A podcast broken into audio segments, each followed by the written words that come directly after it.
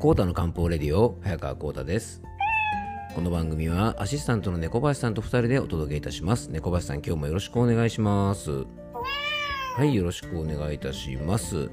いやー猫林さんねあの昨日のルーブル美術館展はですねまあ本当に改めて楽しかったですよね。うん、今日はですね、えっとね、そんなルーブル美術館展を見に行ったなんて話をね、昨日のオープニングトークでもしたのですが、あの、ちょっとね、まあその作品を見て、ちょっとこう自分なりにね、感じたこと、で、あと、なんていうのかな、やっぱりあの、結構健康面とか心とか体の健康に、あの、つながるテーマ、あの、ルーブル美術館展の今回のテーマが愛を描くというね、あの、テーマだったんですね。なので、あの、やっぱりね、うん、ちょっと本題の方でも触れようかなと思うんですが、あの、僕らが生きていく上でねやっぱりこの愛というのは非常に重要なテーマだと思いますので、えー、今日はですねちょっとそんな視点も含めてあのルーブル美術館展を見てきた感想をねちょっとね小林さんお伝えしたいですよね。うんまあ、でもね、ルーブル美術館展も良かったんですが、その後ね、猫林さんあの食べに行ったお好み焼き屋さんね、鉄板焼き屋さんが美味しかったですね。うん、何が一番美味しかったですか？ああ、やっぱね、そう、ホタテとね、あのアスパラガスのね、こうなんかバタ焼きみたいなやつとかねあれめっちゃ美味しかったですね。うん、あとねやっぱり最初の方で食べたねあのイカのゲソとねえ、ー、と牛すじをねこうちょっと炒めたようなやつとかねあれも美味しかったですね。はいということでねあのね小林さんと2人であのたらふく食べてきたのでちょっとね今週は少し節制をしたいと思います。はいじゃあ今日の本題に移っていきましょう。コータの漢方レディオ今日もよろしくお願いいたします。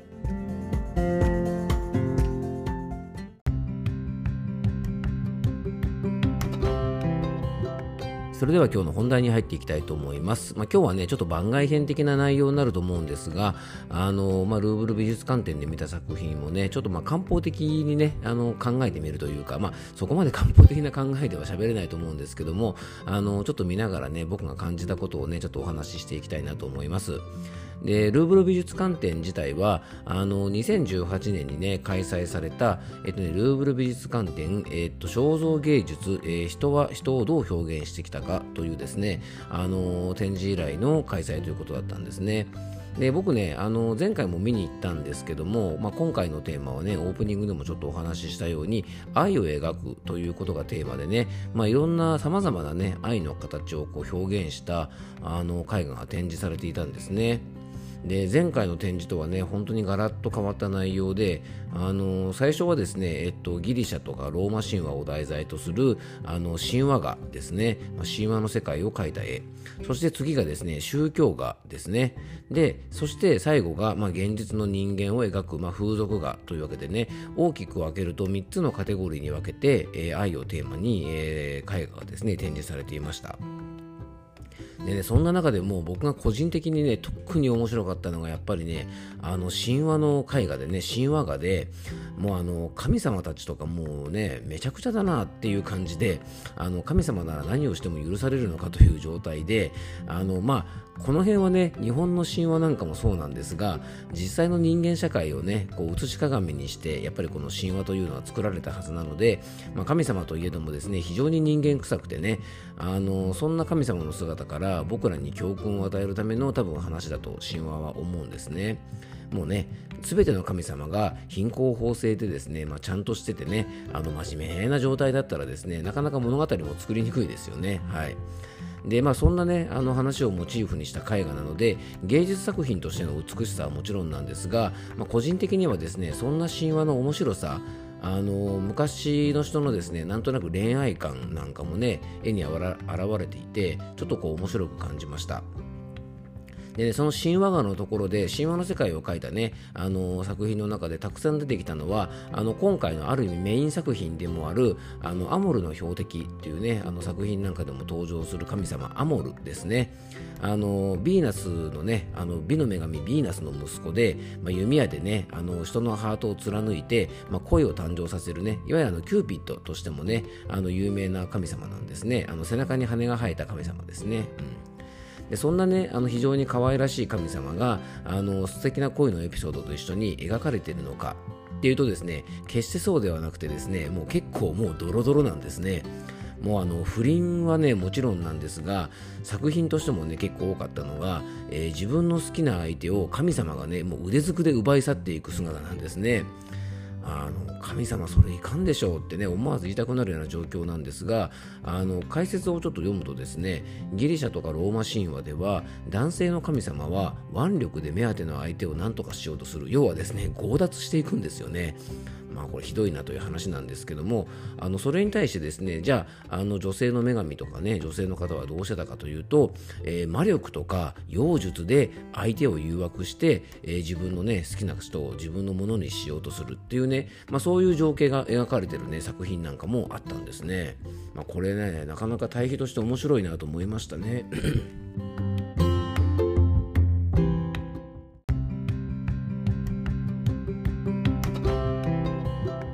すいません、ちょっと中断しちゃいましたがね、話に戻っていきたいと思います。まあでもね、本当にあの美女を強奪していく神様とかね、なかなかこれえぐい作品なんですよね。まあ、ある意味ね、昔の男の人、ね、あの神様が神話の中でも、まあ、力で腕力でね、こう奪い取るというのは、まあ、極めてこれ、まあ、ある意味動物的ですよね。でも、昔はね、それがこう正当化されていたというか、まあ、正当化されていたかどうかはわからないですけども、野蛮なんですけども、やっぱり、あのー、ね、今考えれば野蛮ですが、やっぱそういう社会、まさに弱肉強食のね、あの世界だったんじゃないかななんて感じました。まあ、もちろんね、今では考えられないし、正しいことではないんですが、まあ、時代背景とか当時の環境を考えると、まあ、そういった風に描かれるっていうことがねあのある意味当たり前のことだったのかもしれませんね。はいまあ、ちょっとね絵の話に戻りますが、あのー、やっぱねずっと作品見ててちょっと一つ思ったことがあってねあの優れた絵画というのはやっぱり陰陽のバランスが非常に取れてるなっていうふうに感じたんですね。まあ、あの中医学とかでも陰陽のバランスといってですね、まあ、例えばね、えー、白と黒とかね、えー、例えばね、あの明るい色暗い色あと太陽とお月様とかね、まあ、男性女性とかいろいろその陰陽に分かれて、まあ、バランスをとっていくわけなんですけどもやっぱりこういうね対比の美しさがあって例えばねあの白い肌と褐色の肌とか、えー、男女とかですねあと寝ている人と起きている人、まあ、こういうねあのそれぞれの対比が結構面白かったんですね。で、まあ、何事もねやっぱり陰陽のバランスなんだなと感じたし絵などの作品の美しさもやっぱりこのね陰陽のバランスの観点からちょっと見てみると面白いななんていうふうに感じました。結構ねあの絵画の中に解説を読むとですねまあ本当僕ね美術の素人なのでパッと見てもよくわかんないんですが解説とか読むとですね、まあ、こういうところにこういう対比的なものが配置されていてなんて書かれているとですねほうほうなんて思ったりしてですねなかなか面白かったんですね。はい。まあ、そんなね愛をモチーフにした絵画ばっかだったんですがねあとあのちょっと気になったのが意外なほどですねハッピーエンドの物語を描いてないんですね。でね、愛とか恋とかね、そういうのって言うと、やっぱりこうね、なんか幸せな状態とかね、愛し合ってる2人の状態とか、なんかこう、ハッピーエンドな状態、幸せな状態を描きそうなもんなんですが、大体悲劇とかね、割にこう、なんていうかな、悲惨なシチュエーション、あの、今の社会では、おいおいっていうような状態がですね、結構描かれてる作品ばっかだったんですね。なんででしょうかね。うんまあ、そういう絵がねやっぱり多いということは、まあ、多分ねあのルーブル美術館がそういう作品ばかり集めてるというわけじゃないと思うんですがやっぱそういう絵がねやっぱりあのいい絵だというふうにね評価されて今でも残ってるってことはやっぱ当時からそういう絵がね好まれてたんじゃないかなと思うんですね。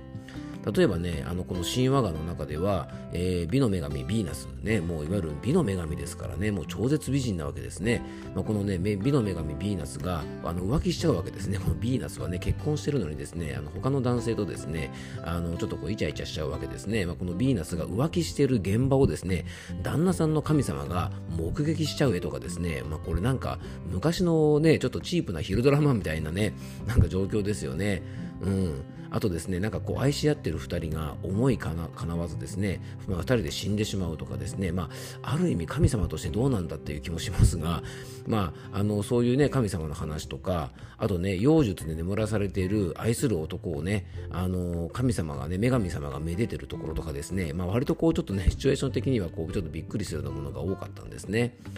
まあ、なんでしょうね、こうロミオとジュリエット的な、まあ、悲劇的な絵がね、なんで好まれたのか、うん、ちょっと考えさせられちゃいましたね。やっぱね、無情感からそういうものを好んだのか、あの何でしょうね。こう絵っていうのはやっぱどっかしらに飾るものでね常にあの飾って目に入るものですよね。うん。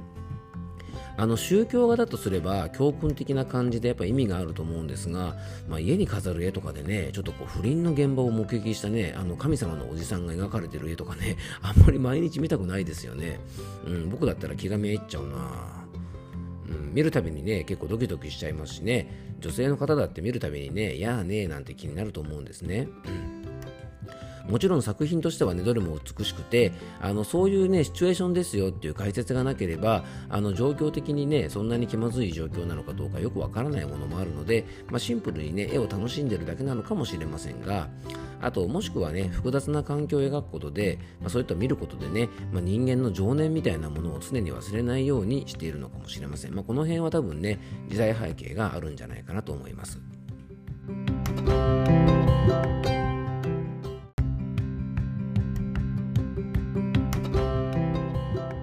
はいすいません。今日はですねちょっとあのねあの中断が多いですね。ちょっといろいろですね収録中に呼ばれたりしてですねすいません。ちょっと中断が多いんですが話を戻していきましょう。まああのね話の途中だったんですけどもなんとなくねこうなんかアンハッピーエンドの絵が多いなんて話を今してたんですけども僕だったらね性格的になんかこう毎日ね見ていてハッピーないい気分になるような作品がいいなと思うんですが、まあ、まあこれはねきっと僕が能天気なねあのだけなのかもしれませんが、まあ、あとあの影のある作品とか人間的なねこう内面的な作品とか繊細な部分をね描いてるやっぱ作品が多かったんですがやっぱりそういう作品を描ける作家さんっていうのはその作家さん自身もねすごく繊細な人なんだろうなと思いました。まあ、そうでないと繊細な内面ってねなかなか描けないと思うんですね。なので芸術家の人ってね本当にあの細やかな神経の方が多いのかもしれません。でその、ね、人の作品によってもねその人の気質みたいなものが感じられてねあの非常に面白いですよね。で芸術家だと、まあ、ボールね、僕も素人であんまり知らないんですが、イメージ的にはね、あの草間彌生さんとかね、岡本太郎さんみたいな、こう、ダイナミックな作品が作れる人っていうのはね、なんとなく体質的にも強そうな気がしますね。あの芸術と漢方的体質論なんていうのもね、ちょっとこう、いろいろ考えてみると面白いかもしれません。はい。でね、全然ちょっと話が違うんですが、あの、ちょっと面白かったのがですね、ちょうど一緒にね、入場した時に、あの、小さなお子様連れの方がね、いらっしゃったんですね。あの、お母さんと、あの、息子さんが一緒にね、あの、ルーブル美術館展見に来てて、あ可愛いなと思いながらですね近くにいたんで見てたんですがあの子供というのは素直でねやっぱり特にあのギリシャとかローマ神話の絵画というのはほぼほぼ全てあの裸なんですね。もう神様たちはもうあの裸、ね、が非常にあの多いです。いわゆる服を着ててもですねあのやっぱりちょっとねもうなんか胸がはだけてるところとかですね、まあ、大体あのね裸でこうあらわになってるところが多いんですけどもあとまあなんだろうこういわゆるねベッド上ベッドの上でねこうちょっと愛し合ってるようなところなんかが結構描かれてるわけですが、えー、ちょうどねそのお子さんがまだね小学校に上がるぐらい前のあのお子さんでねあのお母さんに「ねママこのこの裸の2人は何やってるの?」っていうふうにね一生懸命聞いていてですねあのお母さんもですねムムムって感じでねちょっと答えに困っていてですね周りの大人もですねあの本当苦笑いでねあのニコニコしてたんですけどもあの服着ててもねこう胸がドーンって出たりするんであのお母さんもですね、まあ、困ってねなんて答えるのかなと思ったらあのこの絵はね神様だからね神様は裸なんだよ。ね。あのきっと暑いのかもしれないわね。なんてうまく切り返したりしていてですね。お子さんもねあのなかなかよく知ったもんでね。そうだよね。昔だからクーラーとかないもんね。なんていう感じで妙に納得していてですね。あのきっと彼は素晴らしい大人になるんじゃないかなと思います。はい。あとですね、あの先ほどもお伝えした通りですね、あの美女を強奪する絵があったんですが、あの美女をね、強奪していく神様とかね、なかなかこれえぐい作品なんですが、それを見て子供がですね、ねあのおじさんは女の人に何してるのって子供が聞いたらですね、まさかね、お母さんも昔は力ずくでね、好きな女性を奪って自分のものにしたのよなんてね、なかなかちょっと言いにくいですから、あのこのね、お母さんの返しが見事でですね、あれはね、悪い人から女の人を抱え上げて助けてるの絵かもね、なんてってですね、美女強奪の神様の絵をですね、あの、なんかいい人にしてしまうというですね、まあ、頑張ってね、あの、子供に説明しているお母さんがなかなかこれ涙ぐましかったですね。うん。まあ、神様ね、本当に悪いやつですね。子供の教育上良くないですね。はい。まあでも子供というのはですね、あの、本当に素直でね、あの、なんか見ててちょっとあの、ほっこりしました。はい。で神様はね、まあ、神話の世界とか昔話だと、まあ、男は腕力でねあの力で何かを成し遂げようとしたり奪ったりします。でさっきもちょっと言いましたが魔法とか妖術で惑わすのは女性が描かれることが多くてですね、まあ、あのこの辺りはね、まあ、ハリー・ポッターとかちょっと例外は最近ありますけども昔から魔女というぐらいでねあのいわゆるシャーマンみたいなものも女性が多いですし日本でもやっぱいわゆるね巫女さんがいるようになんか女性にはねそういう不思議な力があるっていう風にもしかしたら昔からねあの思われていたのかもしれませんね。あの魔女じゃなくてですね、まあ、男っていませんよね。あのおじいさんの魔法使いはいますけど若くてマッチョの魔法使いってなかなかいませんもんね。うん。まあ、もしかしたらね腕力がねやっぱ男性に比べると弱い女性が力の強いマッチョに抵抗する手段だったのかもしれませんよね。うん。まあ、ある意味ねそのギリシャローマ神話の世界というのは、まあ、自由奔放な絵が描かれていてどっちかっていうとね恋愛とか、まあ、性愛的な部分の、まあ、こうエロス的な部分がね結構描かれていてある意味人間のね最も本能的な部分が描かれていると言ってもねいいんじゃないかなと感じました。でそれがね今度ね宗教画的なものになると恋愛とかですね性愛とかどちらかというとそういうのってねやっぱりキリスト教的にはタブーですよね。特にまああのキリスト教はねそういうと厳しいと思いますね。なのでキリスト教をモチーフにしたこの作品が展示されているコーナーに行くとですねそこで描かれている愛というのはキリスト教的な愛いわゆるアガペーってやつですね。で親子の愛だったりとかいわゆる無償の愛、ね、子を慈しむとか例えば罪を許す愛とか、ね、あの宝刀息子が帰ってきたところをねあのやっぱり絵がありましたけどまさにそういう愛ですよね。で同じ愛をテーマにした絵画でも、ね、美女を強奪していく神様の絵とかですね推し面をですね魔術で眠らせてねめでる女神様の絵とは本当大違いでですねあの絵画を見るだけでもやっぱこの世界観の違いにね結構驚かされました。で今の世の中の価値観は、まあ、良くも悪くもねいわゆるこうキリスト教的な家族観恋愛観というのが、まあ、一応まあ世界をこう、まあ、支配してるというとちょっと言い方が変かな。うんやっぱ影響を与えてるんですけども、まあ、これがいいか悪いかはねあのこの場で別に語るべきことじゃないのであれなんですがあの明治維新の後の日本でもやっぱりこのねキリスト教的なやっぱりこういう考え方っていうのがあの価値観の中心を、まあ、担っているということは間違いなくて、まあ、それに比べるとですねあの、まあ、しつこいですがね、まあ、決していい悪いではなくて、まあ、ギリシャとかねローマの世界観ってね本当に自由なんですよね。あの今ねいろいろ問題になっている、まあ、その LGBT の問題とかね恋愛の多様性なんかもローマ時代とかねやっぱギリシャの時代ねギリシャ神話の時代とか、まあ、あと日本でも割とね昔はオープンで、まあ、そういうような関係をねあの関係をテーマにした作品も結構あったりしてあと男性をねこうちょっと中性的に描いているような作品もあったりしてですね、まあ、この辺の考え方なんかもねいろいろ時代によって変わってくるんだなっていう意味でもあの面白く感じました。まあ、こういうね社会の変容とか価値観の変化とかあの僕らの心と体の健康にとって欠かせない愛っていうのもねあの本当に形は様々だなと感じましたで僕らがねやっぱ心身を健やかな状態でいるためにはねやっぱ何かしらの愛って必要だしやっぱ僕らを突き動かすね原動力のようなものになる、まあ、何かを手に入れようと思ったりとか何かを守ろうと思ったりすることってとっても大切なことだと思うんですね。あとね、これちょっとね、価値観の違いになるのかな。うん。あの、今回ね、このルーブル美術館展にね、あの展示されていた作品は、16世紀から19世紀の作品がほとんどだったんですが、あの、女性の方がね、結構みんなね、ふくよかに描かれてたんですね。でこれはねやはりね当時のやっぱり美しい女性のイメージが体が丸みを帯びていて、まあ、下腹部なども含めてね割とこうふくよかに女性が描かれること、まあ、それが多分ね美しいとされていたっていうことがねよく分かったんですね。で今の世の中の、まあ、痩せ至上主義じゃないですがねあのやっぱ痩せてるのがいい細いのがいいみたいな状態あのねまあ、そういう状態で今の女性をね同じような手法の絵で描いたらかなり細身のねあの女性になっちゃうんじゃないかなと思いますちょっとイメージが変わるかもしれませんねでね、逆に男性はあんまり変わんなくてね、なんか皆さんムキムキマッチョでね、まあ、これがね、いいと思うところは昔から変わらないんだな、なんて思いました。はい。で今回は長々とね好き勝手にあのルーブル美術館展を見た感想をねちょっとお伝えさせていただきましたがあの前回行った時に比べるとね僕自身ちょっと感想なんかをね今日こうやってまとめて話してみてちょっと見方が変わってきたというかこの作品を描く人はねどんな体調とか気質とかね性格とか、まあ、漢方的な体質なのかななんてねちょっといろいろ考えながら見ることができてね面白かったですね。でさっきも言いましたが、まあ、全ての作品にねこう陰陽のバランスとか虚実とか、まあ、中学につながるようなこともあるんだななんていうことをね気づくことができました。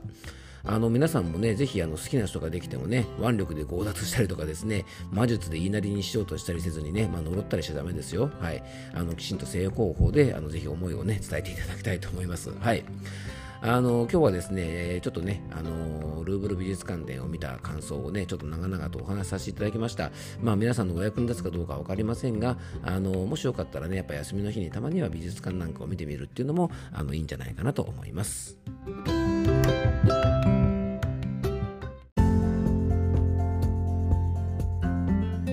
今回もクロージングのお時間です。あの気がついたら猫林さんね、ずいぶん長くなっちゃいましたね。うん、まあ本当ね、多分皆さんのお役に立たないと思うんですけども、もう僕がね、ただ美術館に行ったね、感想をつらつらと話してね、あの少し、あの、こじつけっぽくですね、漢方っぽい話をしただけなんですけども、まあ、なんかいろんな見方があるなっていうことでね、あの、少し僕的にも気づきがあったので、あの、ルーブル美術館展を見ながらですね、スマホのメモ機能で、なんかこう見てね、自分が思った感想をちょっと箇条書きみたいな形にしてメモってて、まあ、それをですね、ちょっとこう見ながらね、今日お話しさせてもらったんですけども、なんか、うん、あの、でもすごくね、僕的にも面白かったです。はい。でね、最後にね、僕が今回の展示で一番好きになった作品がですね、ギヨーム・ボディニエという方のね、あの画家の、えー、イタリアのね、えーと、婚姻契約というね、あの作品があって、まさにね、こう結婚をね、あの契約をしようというね、あの若いカップルとその家族が描かれてるんですが、あのすごく幸せな風景なんですけどね、これおかしかったのがですね、えっ、ー、とね、花婿さんの方のお父さんかな、が、あのちょっと席の後ろの方に座ってるんですけどもね、あのやっぱりお茶とか運んでくれてるウェイトレススのね、女性の方が何人かいるんですけどもその中のね一人の女性にですねなんかお父さんがニヤニヤしながらですねちょっとねちょっかい出そうとしてるねあの絵が描かれていたりでしてですね、まあ、こんな時にねそんなことするなよなんて思ったりしながらですねまあ昔からねあの人がやることってのは変わんないんだななんて思ってですねきっとあのこのおじさんもですね後から奥さんにねちょっとあんた何してんのよなんてねあの怒られたりするんだななんて思いながらなんとなくね平和な感じの絵だったんであの一人でちょっとこうニコニコしながら見ておりました。はい。あの皆さんもね機会があればぜひまた美術館なんかに行ってみたらいいんじゃないかなと思います。はい、今日も聞いていただきありがとうございます。どうぞ素敵な一日をお過ごしください。漢方専科サーター薬房の早川幸太でした。では、また明日。